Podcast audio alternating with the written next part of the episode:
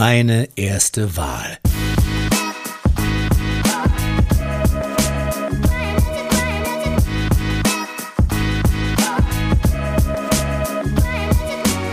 So, dann sind wir hier jetzt in Düsseldorf und wir sprechen mit einer Kandidatin von Volt. Möchtest du dich einmal vorstellen? Ja, super gerne. Ähm, ich bin Paula, ich bin 19 Jahre alt und studiere hier in Düsseldorf und trete jetzt für Volt Nordrhein-Westfalen auf der Landesliste an zur Bundestagswahl. Wann bist du denn Volt beigetreten und warum? Tatsächlich bin ich beigetreten als Mitglied ähm, erst letzten Herbst. Das war zur Kommunalwahl hier in Düsseldorf. Und ich bin beigetreten, weil ich es super wichtig finde, dass sich junge Menschen mehr engagieren und eben sich auch ein bisschen mehr zeigen und irgendwie dann auch ihre Stimme nutzen, um eben zu sagen, was sie eigentlich wollen letzten Endes in der Politik, da diese Meinung ja doch noch sehr unterrepräsentiert ist. Dann kommen wir direkt zum ersten Thema, und zwar der Bildungspolitik. Ähm, was möchte denn Volt tun, um die Digitalisierung an den Schulen zu verbessern und wie soll auch die Chancengleichheit an Schulen verbessert werden?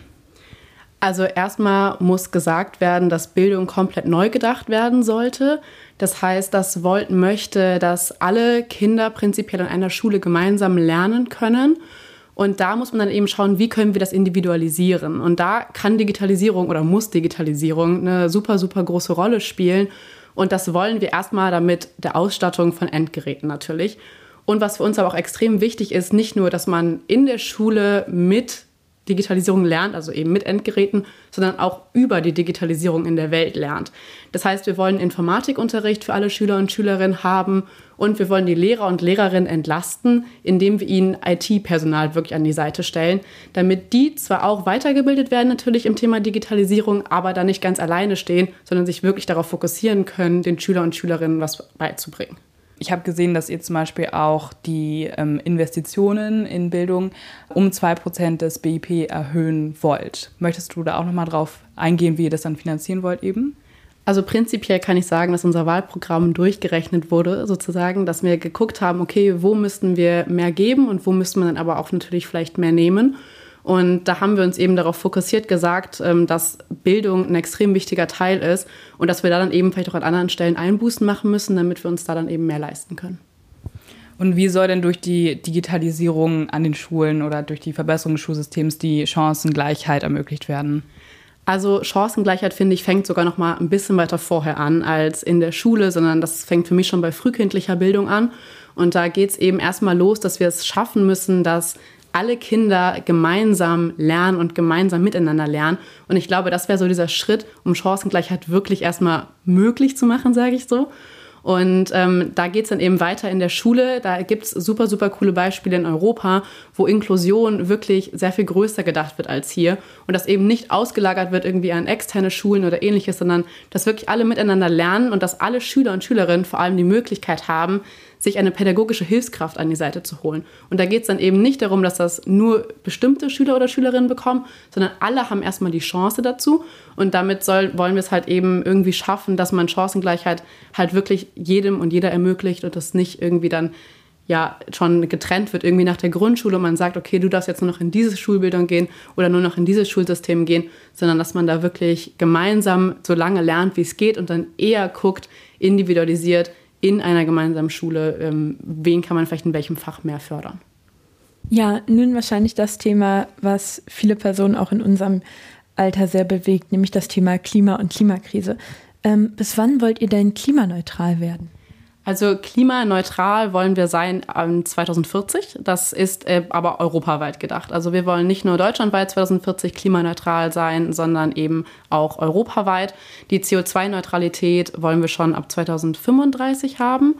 Und genau, vielleicht so prinzipiell erstmal für alle schon mal so als das globale CO2-Budget ist ja auch schon in sechs Jahren verbraucht ausgerechnet.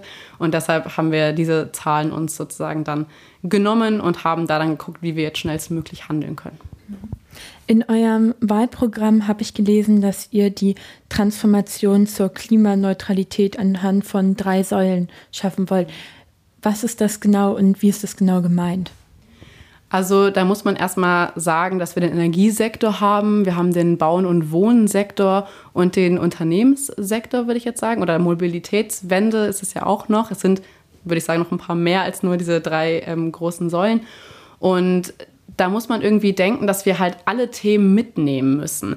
Also die Klimawandel schaffen wir jetzt ja nicht nur, wenn wir irgendwie uns sagen, okay, wir brauchen jetzt, weiß ich nicht, ähm, eins, zwei Maßnahmen, die irgendwie beim klassischen Klimathema man findet, sondern man muss halt eben wirklich gucken, es gibt in der Wirtschaft, in der Digitalisierung so viele Sachen, die wir eben letzten Endes klimaneutral angehen müssen, dass das so ein bisschen eigentlich so das Überthema sein sollte, was über allem steht, dass wir, egal was wir ab heute oder in der neuen Legislaturperiode dann wirklich angehen, dass das eben da unter dem Scheffel steht, dass es klimaneutral ist. Ihr wolltet noch einen Bundesminister oder eine Bundesministerin für Energie neu einführen. Was würde genau in deren Aufgabenbereich liegen? Also die Energiewende ist ja ein extrem wichtiges Thema, was wir jetzt angehen müssen. Und da ist eben halt auch extrem wichtig, dass das Projektmanagement irgendwo gebündelt ist, dass wir es wirklich schaffen, dass wir eine Person oder ein Ministerium eben haben, die sich damit beschäftigt, wirklich zu gucken, wie können wir es schaffen, Stromnetzwerke neu zu bauen, wirklich endlich den Kohleausstieg zu schaffen, ähm, so schnell wie es geht. Und da wollen wir eigentlich einfach nur wirklich einen Punkt haben, dass man sagen kann, hey, der oder die ist jetzt verantwortlich dafür und das muss jetzt schneller gehen, damit man das gebündelt hat und damit wir wirklich auch das Gelingen dann letzten Endes dann auch ja, versprechen können, sozusagen, wenn wir gewählt werden. Ähm, genau, um da dann eben jetzt bei Lilith anzuschließen, ähm, ist meine Frage an dich, wie Volt die Integration in der Gesellschaft verbessern möchte, also die Integration von Minderheitengruppen zum Beispiel. Ja, also das ist eine Sache, die wir jetzt in der letzten Zeit ja auch extrem groß geworden ist. Nochmal, oder sie war schon immer groß, aber sie hat jetzt endlich mal vielleicht ein bisschen mehr Aufmerksamkeit bekommen. Und ich glaube, dass es da zwei Dinge gibt, wenn wir erstmal auf die ja, Überarbeitung gehen, dass wir einmal gesellschaftliche Aspekte angucken müssen und dann wirklich institutionelle. Es gibt jetzt, was Rassismus beispielsweise angeht, die extrem große, ja, wir müssen es unbedingt angehen, dass wir Studien haben in öffentlichen Diensten, dass wir halt unabhängige Behörden haben, Meldestellen wirklich, die unabhängig sind, damit sich, egal wer oder wie diskriminiert wird, aufgrund von egal was wirklich halt eine externe Möglichkeit hat, sich irgendwo zu melden, die unabhängig ist und wo er oder sie halt keine Angst haben muss, dann letzten Endes Konsequenzen für sich zu haben. Das würde ich sagen, ist so institutionell definitiv das, was wir schaffen müssen. Gesellschaftlich würde ich sagen, dass wir es schaffen müssen, Geschichte aufzuarbeiten, dass wir wirklich endlich mal sagen müssen, okay, wir beschäftigen uns mit der Kolonialgeschichte zum Beispiel, wir beschäftigen uns damit in Bildung oder eben auch in anderen ähm, Räumen, um das wirklich aufzuarbeiten und wirklich dann auch sagen zu können, dass jeder und jeder, der oder die in dieser Gesellschaft lebt, letzten Endes was davon gehört hat und sich damit mal beschäftigt hat. weil ich glaube, sonst kann man irgendwie ja auch letzten Endes gar keine Meinung dazu haben oder sich gar nicht richtig dafür einsetzen, dass eben alle Menschen gehört werden. Und das ist das Endziel, würde ich sagen, von unserer Partei, dass wirklich jede Stimme erstmal gehört wird und wirklich auch wirklich Raum bekommt in der Gesellschaft. Ihr möchtet zum Beispiel bezogen auf das Thema den Begriff ähm, Rasse aus allen Gesetzestexten streichen. Möchtest du einmal darauf eingehen, warum ihr das machen möchtet?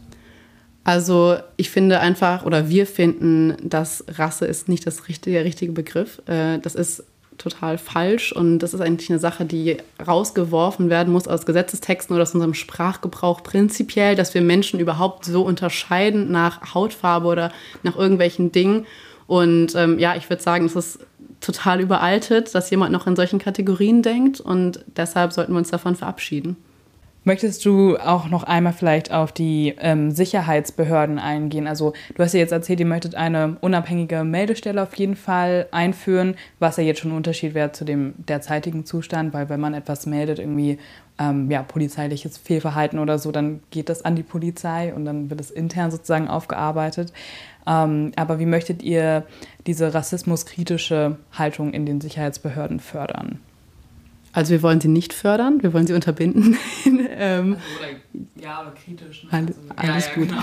Äh, nein, also wir wollen in der Ausbildung, würde ich sagen, ist schon mal ein extrem wichtiger, wichtiger Punkt. Das heißt, Menschen, die sich im öffentlichen Dienst einsetzen oder die sich prinzipiell irgendwo einsetzen, wo sie mit Menschen arbeiten, sollten vorher gelernt haben in Bildungsangeboten in ihrer Ausbildung eben ja, was es überhaupt ist, Definition davon. Wir haben ja auch im Wahlprogramm stehen, dass wir erstmal eine wirklich einheitliche Definition haben wollen. Was sind diese Dinge? Und eben da auch mit betroffenen Menschen reden wollen und nicht, dass, wie es wir auch schon öfters mal gesehen haben, dann irgendwie nicht betroffene Menschen darüber diskutieren, warum sich andere Menschen angegriffen fühlen, sondern eben Betroffene mit einbeziehen und wirklich mal eine, ja, eine klare Definition geben, hey, das ist so und so und dann halt eben auch mit Bildung, würde ich sagen, am meisten daran arbeiten, dass eben jeder und jeder, der in so einem Beruf arbeitet, bevor er da startet, eben eine Ausbildung, eine richtige erhalten hat, um Rassismus und diskriminierungskritische Haltungen halt wirklich ähm, ja, da zu haben in diesen Bereichen.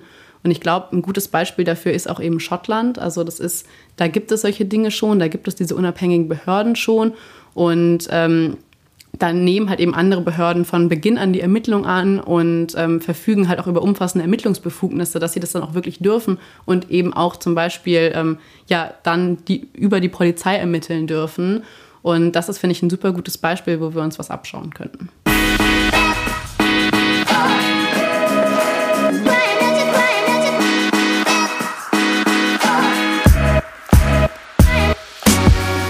Fällt mir jetzt gerade ein, weil du eben Schottland erwähnt hast, dass wir im Wahlprogramm gesehen haben, dass ihr häufig äh, so Best-Practice-Beispiele aus anderen Ländern ähm, nimmt und dann anhand dessen ähm, ja, Forderungen oder Maßnahmen aufstellt. Möchtest du einmal erklären, warum ihr das tut oder wie ihr darauf gekommen seid? Super, super gerne. Also Volt ist eine paneuropäische Partei. Das bedeutet uns, gibt es als Bewegung in extrem vielen Ländern in Europa, aber auch schon in sehr, sehr vielen als Partei. Und wir sagen halt so ein bisschen, okay, wir müssen das Rad nicht immer neu erfinden. Wir müssen nicht in Deutschland dann irgendwie immer anfangen, was extrem langfristig uns nochmal auszudenken, sondern wir sollten es mal beginnen, in andere Länder zu schauen, was gibt es da schon, was passiert da, was ist da vielleicht schon Gutes. Und da gibt es extrem, extrem viele gute Beispiele. Wir kommen ja auch gleich nochmal zur Drogenpolitik. Ähm, da gibt es das portugiesische Modell, was super, super cool ist. Schottland hat neben dem Behördenmodell eben auch zum Beispiel schon richtig gute Maßnahmen gegen die Bekämpfung von Periodenarmut. Und ähm, so sagen wir halt als Volt, wir haben in allen Ländern Menschen und wir sollten alle gemeinsam schauen und vorangehen und halt eben gucken, was wir letzten Endes aus diesem Kontinent, auf dem wir alle gemeinsam wohnen, besser machen können. Auf jeden Fall ein sehr einzigartiges Konzept wahrscheinlich, ne? Wir kommen zu einem weiteren Diskriminierungsthema in unserer Gesellschaft und zwar der Homo- und Transfeindlichkeit. Was möchte denn deine Partei dagegen tun, dass es aufhört oder sich die Situation verbessert? ich freue mich sagen zu können, dass wir da echt ähm, coole Sachen haben und ich mich richtig, richtig darüber freue, dass oder wenn diese Sachen dann um, umgesetzt werden könnten. Ich starte jetzt mal mit so ganz grundlegenden Dingen vielleicht, wo man jetzt sagen würde, das ist, sollte normal sein, aber es ist leider Gottes noch nicht normal. Ähm, eben einmal das absolute Verbot von Konversionsbehandlungen. Also für Leute, die vielleicht nicht wissen, was das ist, wenn Menschen, die zum Beispiel in irgendeiner Weise eine andere Sexualität haben als Heterosexualität, dass sie dann in Therapien gehen müssen, sogenannte Therapien oder sollen, ähm, und man dann eben sagt, okay, wir, wir treiben das wieder aus oder wir ja, bringen dich jetzt durch Bildung oder Therapie hin zur Heterosexualität. Und das ist halt einfach nur falsch und schlimm und das sollte es nicht mehr geben. Und was wir auch fordern, ist zum Beispiel das Verbot von Operationen an Kindern. Also es gibt ja ähm, Säuglinge oder Kinder, die halt eben intersexuell geboren werden, die dann schon extrem früh ähm, ja, operiert werden, um geschlechtsnormalisiert zu werden, weil es eben wir in diesem binären System leben in unserer Gesellschaft, dass es nur Mann und Frau irgendwie geben darf. Und ähm, Volt fordert ein absolutes Verbot von diesen medizinischen Operationen an Embry, also an Säuglingen. Und ich finde, das ist extrem, extrem wichtig. Ähm, genau, dann haben wir noch das Abstammungsrecht, was vielleicht schon ein paar Leute kennen, dass eben wenn gemeinsam oder gleichgeschlechtliche Paare Kinder adoptieren oder bekommen, egal in welcher Art und Weise, dass dann häufig eben nur ein Elternteil anerkannt wird als offizielles Elternteil. Jetzt gerade, das ist der Zustand, weil man eben dann irgendwie sagt, okay, wir können nicht zwei Mütter anerkennen oder zwei, Vater, zwei Väter. Und Volt sagt halt ganz klar, okay, zum Beispiel, wenn das Paar verheiratet ist, dann bekommt das automatisch die gleiche Anerkennung wie bei heterosexuellen Paaren auch. Und äh, bei unverheirateten Paaren muss man es sich nur noch anerkennen lassen, aber das geht eben auch. Und dadurch soll diese umständliche Stiefkindadoption ersetzt werden. Ähm, du hast auch noch Transrechte genannt. Mhm. Und da setzen wir uns halt ganz, ganz klar dafür ein, dass eine Person, die ihr Geschlecht ändern möchte, auf dem Papier nicht mehr vor Gericht muss. Das ist eigentlich super absurd. Das ist irgendwie eine private Sache und das ist eine Sache, die jede, jeder Mensch für sich alleine entscheiden muss. Und dann muss man ex erstens extrem viel Geld bezahlen und zweitens muss man halt vors Gericht damit. Und ähm, wir wollen, dass es halt den Menschen sehr viel einfacher gemacht wird, weil es halt auch einfach unserer Meinung nach den Staat jetzt nicht unbedingt was angeht, welches Geschlecht du haben möchtest ja, es gibt tatsächlich noch sehr viel mehr, aber ich würde sagen, wir belassen es dabei erstmal. Um, ähm, ich hatte da noch so ein, zwei Punkte gesehen, die mich aber trotzdem noch sehr interessiert hatten. Um, ähm, und zwar wollt ihr auch einmal aus äh, Artikel 3 Absatz 3 des Grundgesetzes, oder ihr wollt, genau, ihr wollt es erweitern. Und zwar, dass ähm, ja, die sexuelle und geschlechtliche Identität dann auch kein Diskriminierungsgrund sein darf. Möchtest du einmal kurz was dazu sagen? Ja, also ich glaube, das ist so, das ist so, ja, für mich schon manchmal selbstverständlich eigentlich, was es aber halt leider Gottes nicht ist, ist, dass halt eben auch der Staat oder die Politik anerkennen sollte, dass es diese Diskriminierung wirklich gibt und dass es eine ernsthafte Diskriminierung ist, die tagtäglich stattfindet und Menschen deshalb sterben und ihr Leben verlieren.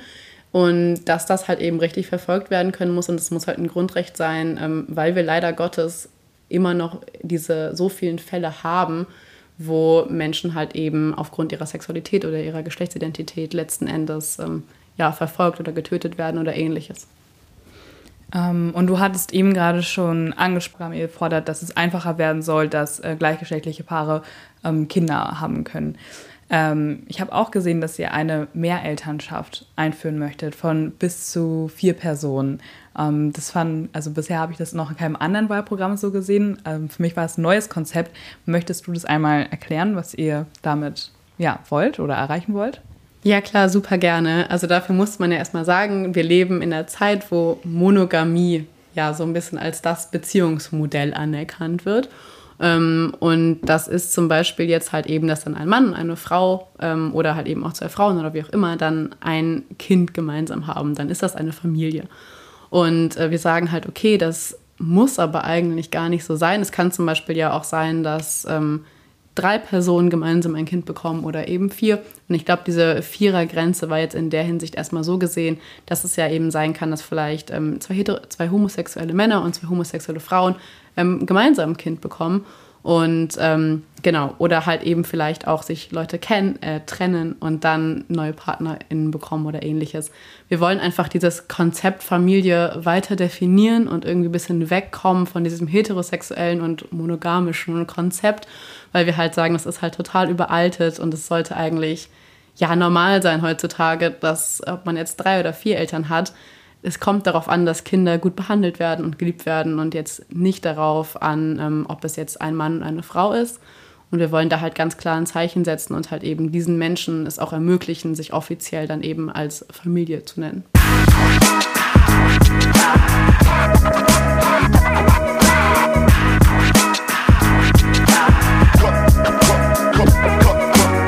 Wollt ihr denn genau gegen die Gender Pay Gap oder sozusagen für die Gleichstellung der Frau in der Gesellschaft machen? Genau. Also erstmal ist es extrem wichtig, dass wir den Gender Pay Gap anerkennen. Das gibt es ja, also das muss man ja leider jetzt heutzutage schon wieder fast sagen, dass man diese Sachen erstmal anerkennt. Und ähm, genau, wir wollen erstmal mehr Transparenz über Bezahlung schaffen im ersten Schritt, dass eben nicht männliche Personen überhaupt erstmal merken können, dass sie halt nicht die gleiche Bezahlung bekommen und sozusagen ähm, Unternehmen mit mehr als 100 Beschäftigten die Bezahlung nach Geschlechtern offenlegen muss und halt auch wirklich aufschlüsseln muss. Und zusätzlich wollen wir halt eben in, gerade in Führungspositionen, weil das ja häufig doch ähm, so ein bisschen eine Vorbildfunktion ist, die man dann eben auch sieht als junges Mädchen oder als junge nicht-männliche Person, dass ähm, man, wir halt sagen, okay, wir wollen in Führungspositionen mehr weibliche Personen haben. Und da haben wir jetzt gesagt, mindestens 40 Prozent aller Positionen in Gremien und größerer börsennotierter Unternehmen und sowie 50 Prozent in den öffentlichen Unternehmen müssen von Frauen besetzt sein. Hier ähm, ist eine Sache, die ich gerne ja nennen würde, weil ich das immer super schwierig finde. Und das ist so dieser Vorgang, den wir auch im Podcast jetzt schon super häufig hatten. Dieses nicht-binäre System oder binäre System, in dem wir heutzutage irgendwie leider doch noch leben. Und ähm, ich hoffe oder ich würde mich sehr freuen, wenn dann bald da vielleicht sogar steht, von Finter-Personen sozusagen besetzt wären, Ähm, was bedeutet halt eben, also von Frauen, intersexuellen Menschen, non-binary Menschen, ähm, Transgender-Menschen oder auch von Agender-Menschen, also eben von Leuten, die nicht cis-männlich sind, sondern ähm, sich entweder mit gar keinem Geschlecht identifizieren oder sich ähm, ja, genau, ähm, irgendwann entschieden haben, ihr Geschlecht, ihr biologisches Geschlecht zu wechseln. Und dass man eben halt ganz klar sagt, okay, diese Diskriminierung am Geschlecht ist nicht mehr nur Mann versus Frau, sondern diese Diskriminierung am Geschlecht ist halt heutzutage auch was, was man größer sehen muss. Jetzt zu anderen Dingen sozusagen bei der Gleichstellung der Geschlechter. Ein super wichtiger Punkt ist Verhütung da zum Beispiel auch. Ähm, wir wissen es oder ja, viele vielleicht wissen selbst, wenn sie weiblich sind oder ähnliches, dass immer noch das Normale ist, irgendwie die Pille, dass irgendwie viele einfach verschrieben bekommen oder in jungen Jahren vor allem und dann häufig ohne viel Aufklärung. Und wir wollen erstmal neue Mittel schaffen, um die Forschung an Verhütung von Männern zu fördern.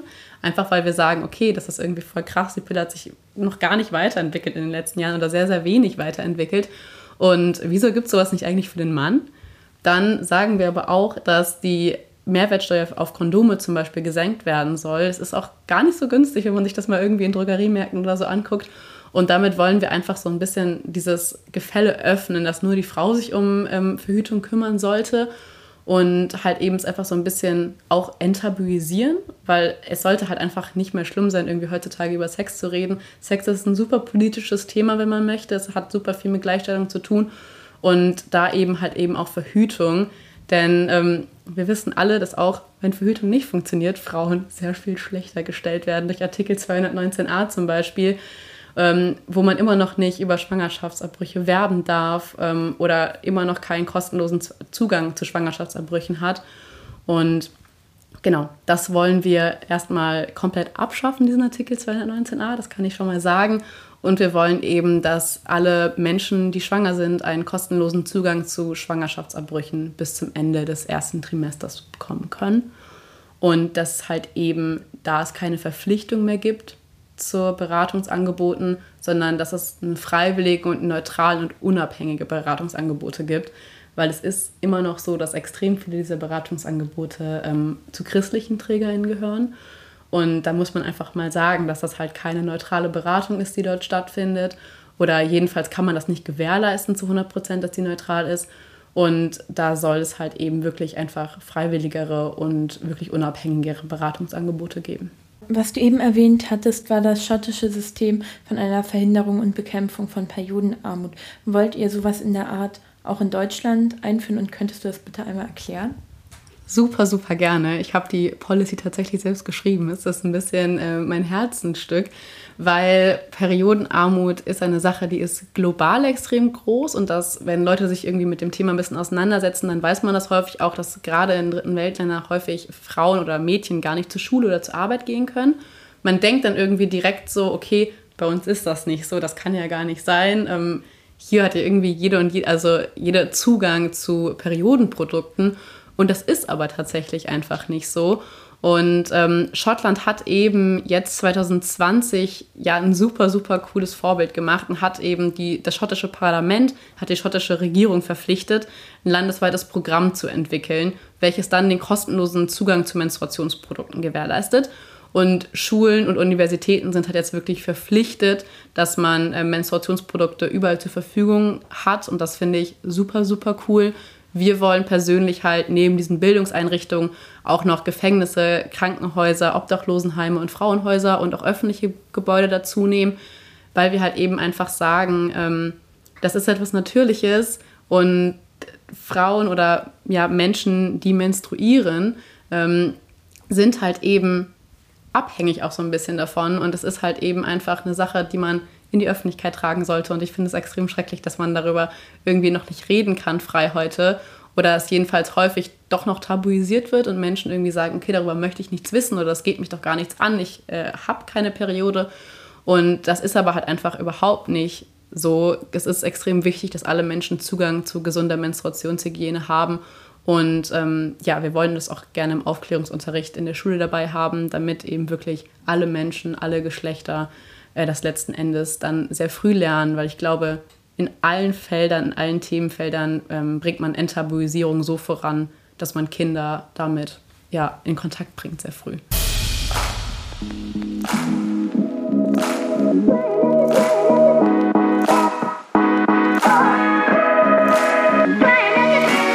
Ihr ja sehr viele ähm, Programme zur Gleichstellung der Geschlechter außerhalb der Partei. Wie sieht das denn bei euch in der Partei aus und ist es dir beispielsweise schon mal vorgekommen, dass du Erfahrungen mit ähm, ja, Diskriminierung aufgrund deines Geschlechts machen musstest? Also prinzipiell kann ich schon mal sagen, dass wir in unserer Partei super, super coole Supportsysteme haben. Das äh, macht mich immer wieder richtig, richtig glücklich irgendwie, dass wir extrem viele junge Frauen ja auch gerade sind, die ähm, ja gemeinsam Projekte starten und wir aber tatsächlich sogar auch, wir sind ja eine europäische Partei, das heißt, wir haben eben auch diese Verbindungen auf der europäischen Ebene. Ähm, gibt es tatsächlich auch Ally-Gruppen. Also ich weiß nicht, für Leute, die wissen, was Ally bedeutet, das sind halt eben Menschen, die nicht betroffen sind von Diskriminierung, aber sich trotzdem aktiv einsetzen wollen, diese Diskriminierung zu bekämpfen. Und das ähm, finde ich super cool, weil das gibt es bei uns auf der europäischen Ebene, sozusagen dann Menschen, die sich mit dem männlichen Geschlecht identifizieren meistens, ähm, die dann halt irgendwie trotzdem helfen wollen oder sich halt auch darüber informieren wollen. Ich arbeite selbst in diesen Kreisen ähm, ja aktiv mit in meiner Partei und wir machen halt dann eben sehr viele Aufklärungsevents auch gerne. Wir hatten schon ähm, ja, Besuch von der UN, von einer Frau, die da für Gleichberechtigung arbeitet. Und ähm, hatten auch schon ja, Besuche von zum Beispiel Menschen, die sich in Frauenhäusern oder ähnliches beschäftigen, um eben Aufklärungsarbeit ähm, zu, ja, zu machen. Weil, wie du gerade schon gesagt hast, Diskriminierung in der eigenen Partei. Ich persönlich musste es so zum Glück noch nicht erfahren. Aber natürlich ist es so, dass es auch gewiss da Menschen gibt, die halt noch nicht so krass mit dem Thema in Kontakt gekommen sind wie andere vielleicht. Und ich würde sagen, was wir halt als Partei gewährleisten müssen, ist, dass halt jeder und jeder, der in unserer Partei ist, wirklich die Chance hat, sich weiterzubilden und die Chance eben hat, auch Aufklärung darüber zu erfahren. Und das ist so ein bisschen das, was ich echt ähm, ja, mag bei uns, dass sozusagen interne Aufklärungsarbeit auch einfach als normal und natürlich genommen wird und dass wir das äh, gemeinsam angehen wollen. Ja. Das nächste Thema hattest du vorhin schon ein bisschen angesprochen. Und zwar geht es um die Legalisierung von Cannabis. Möchtest du ja, erzählen, wie deine Partei dazu steht und dann vielleicht auch auf das portugiesische Modell eingehen, was du angesprochen hattest? Super, super gerne. Also erstmal stehen wir einer Legalisierung von Cannabis positiv gegenüber, kann ich ja schon mal so sagen. Denn das portugiesische Modell, was ich ja schon vorhin erwähnt habe, was wir auch unterstützen, ist noch ganz, ganz, ganz viel umgreifender. Also wir wollen die Entkriminalisierung aller Drogen sozusagen, nicht nur von Cannabis, aber wir wollen die Legalisierung von Cannabis und das nicht nur für medizinische Zwecke. Wir wollen das ab 21 Jahren, ab ähm, wenn man dann offiziell volljährig ist, sozusagen richtig komplett und auch unter staatlicher Kontrolle. Und wir wollen auch, dass das Geld, was damit verdient wird, in Präventions-, Aufklärungs- und Hilfsmaßnahmen letzten Endes fließt. Weil es ist extrem wichtig zu sagen, dass es immer noch eine Droge ist und dass auch Alkohol und Tabak, also das sind ja auch Drogen, die sehr viele bei uns in der Gesellschaft normal konsumieren. Und ähm, dass wir halt glauben, letzten Endes, schafft man es, diese Leute oder Leute, die halt eben vielleicht dann wirklich davon abhängig sind in einem negativen Sinne, viel eher davor zu schützen oder halt eben auch junge Menschen davor zu schützen, so abhängig zu werden, wenn man wirklich Präventionsprogramme hat, Aufklärungsprogramme und nicht, wenn man es einfach verbietet. Das ist halt ein Lösungsansatz, der wir glauben, dass der nicht funktioniert.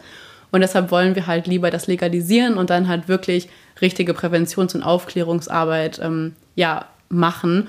Und das ist halt dann eben so ein bisschen der Weg, den wir gehen wollen. Dass halt dann, ich weiß nicht, in Portugal ist das so, dass Betroffene dann halt eben zum Beispiel nicht ins Gefängnis müssen, wenn sie auch erwischt werden oder ähnliches, sondern halt wirklich psychosoziale Hilfe bekommen, dass sie ähm, zum Therapeuten oder zu, der, zu einer Therapeutin gehen dann müssen und dass ihnen da Therapie angeboten wird oder Hilfsmaßnahmen angeboten werden.